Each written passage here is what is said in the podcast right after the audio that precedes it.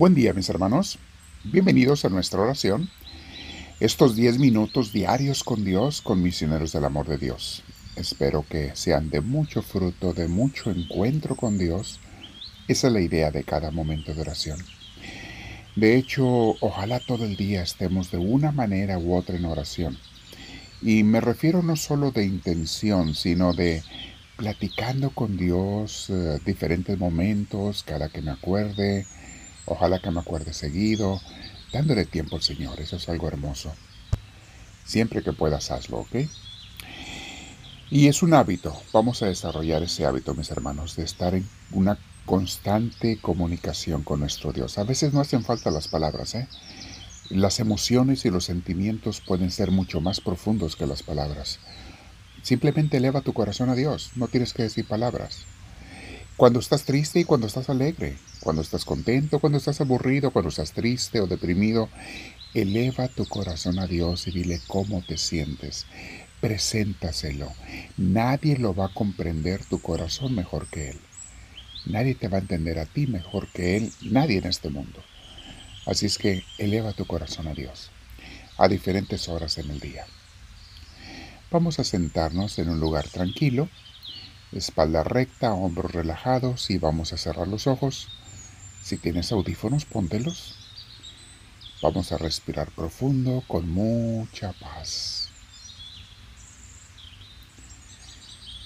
Permite que ese aire que entra en ti te relaje, te llene de oxígeno tu mente, tu cuerpo y lo prepare para Dios. Dile, Dios mío, tú entra en mí tu Espíritu Santo entra en mí. Quiero comunicarme contigo, claro, con el Padre y Jesús, pero si tú no entras en mí, Señor, ¿cómo lo voy a hacer? Eres tú quien nos mueve a orar, Espíritu de Dios. Entra en mí, te lo pido, en este momento. Y para mis hermanos que están orando conmigo en muchos lugares diferentes, te pido que les des una gran, gran bendición, Señor, a cada uno de ellos todos mis hermanos que están orando conmigo el día de hoy y cada día. Yo te recibo Espíritu Santo y te doy un abrazo en mi corazón y te dejo y te, aquí conmigo y me quedo contigo, Señor. Bendito seas.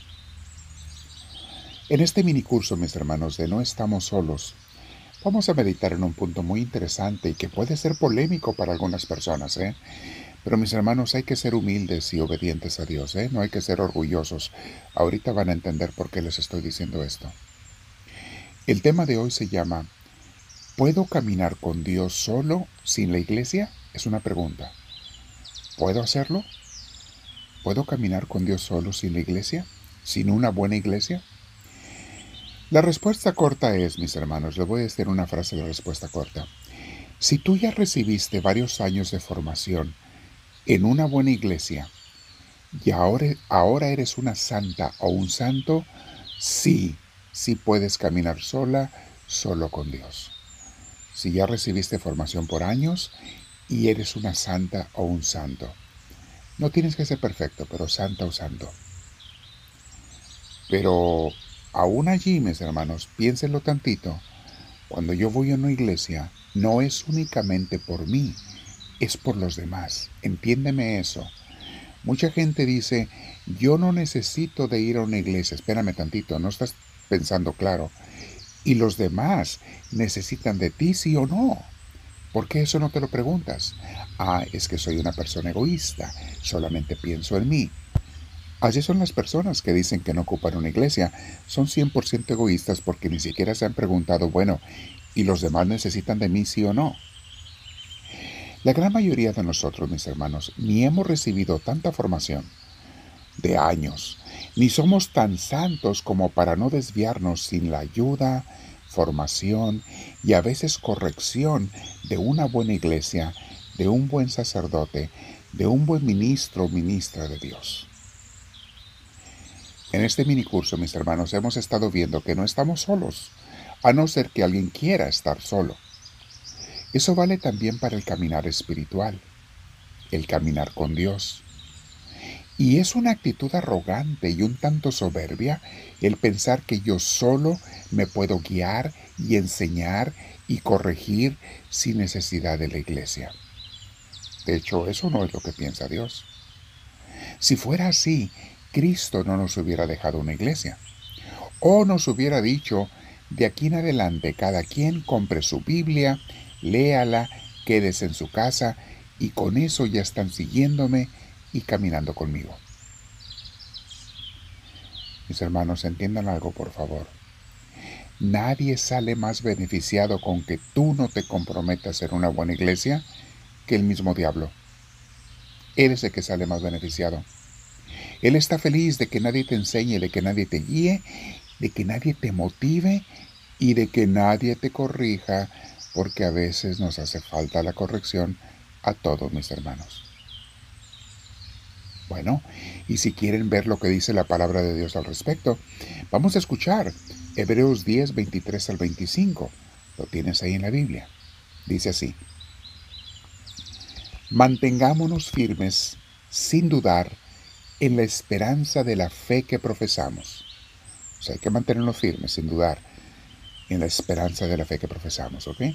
Porque Dios cumplirá la promesa que nos ha hecho. Muy bien, hasta allí vamos bien. Dios quiere que nos mantengamos firmes en la esperanza que nos ha dado. Pero luego fíjate bien lo que dice Hebreos 10:24. Busquemos la manera de ayudarnos unos a otros a tener más amor y a hacer el bien. Oílo bien. Dijo, ayudémonos unos a otros. No nada más busca que te ayuden a ti cuando tú necesites, no. O cuando tú quieras, no. Es ayudémonos unos a otros. Ahora escuchen el 25. Está un poquito más fuerte en este tema. No dejemos de asistir a nuestras reuniones de la iglesia como hacen algunos, sino animémonos unos a otros y tanto más cuanto que vemos que el día del Señor se acerca. Palabra de Dios.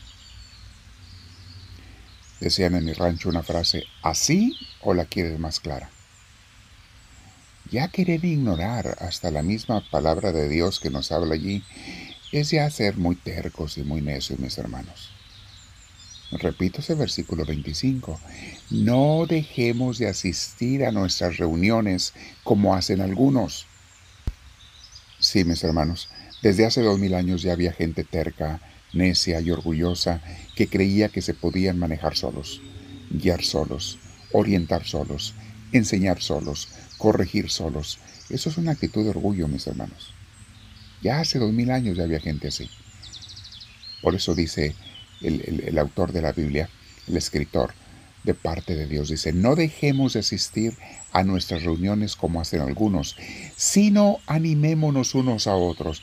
Ahí está una parte esencial del por qué es indispensable asistir a una buena iglesia. El ánimo de unos a otros. Todos mis hermanos, y se los digo yo por experiencia propia, todos a veces nos desanimamos en el seguimiento de Dios.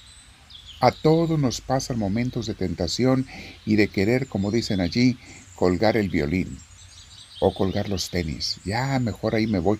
Eh, pero viene un hermano, una hermana en la iglesia, o veo su testimonio, su ejemplo, y eso me motiva. Escucho una enseñanza, una luz que me llega y me prende la llama otra vez. Mis hermanas, mis hermanos, vamos a preguntarle a Dios qué es lo que Él quiere decirnos. ¿Qué es lo que nos está comunicando? Voy a quedarme en oración y le digo a mi Señor, Háblame, Señor, que tu siervo te escucha.